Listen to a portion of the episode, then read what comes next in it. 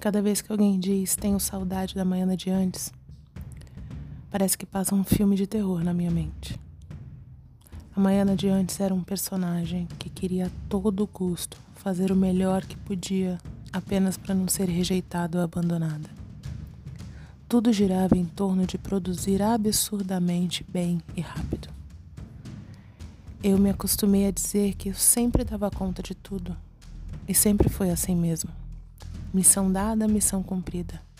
E como eu já disse, a todo custo. Até chegar à estafa, a ansiedade, a depressão. Eu me cobrava tanto que nem assumir as minhas dores eu assumia. Imagina, logo eu, doente. Não, eu estava cansada. Mas o descanso não diminuía, não aliviava os sintomas da dor e da exaustão física e mental. Hoje, quando alguém me diz que quer que eu seja como era antes, isso não me vem como elogio de forma nenhuma.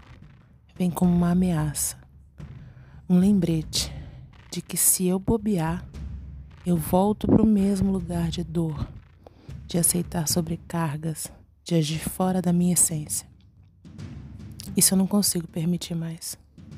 Porque dói, porque me entristece, porque diminui quem eu sou agora. Eu demorei anos para tirar uma tonelada de escombros para me achar. Quando eu me achei, eu trabalho nisso todos os dias. Essa é a nova Maiana. Ou a Maiana de verdade. E se ela não faz sentido para você, eu sinto muito. Eu já passei tempo demais me anulando. E agora eu me permito ser quem eu sou e não vou mais me anular. Prazer, Maiana.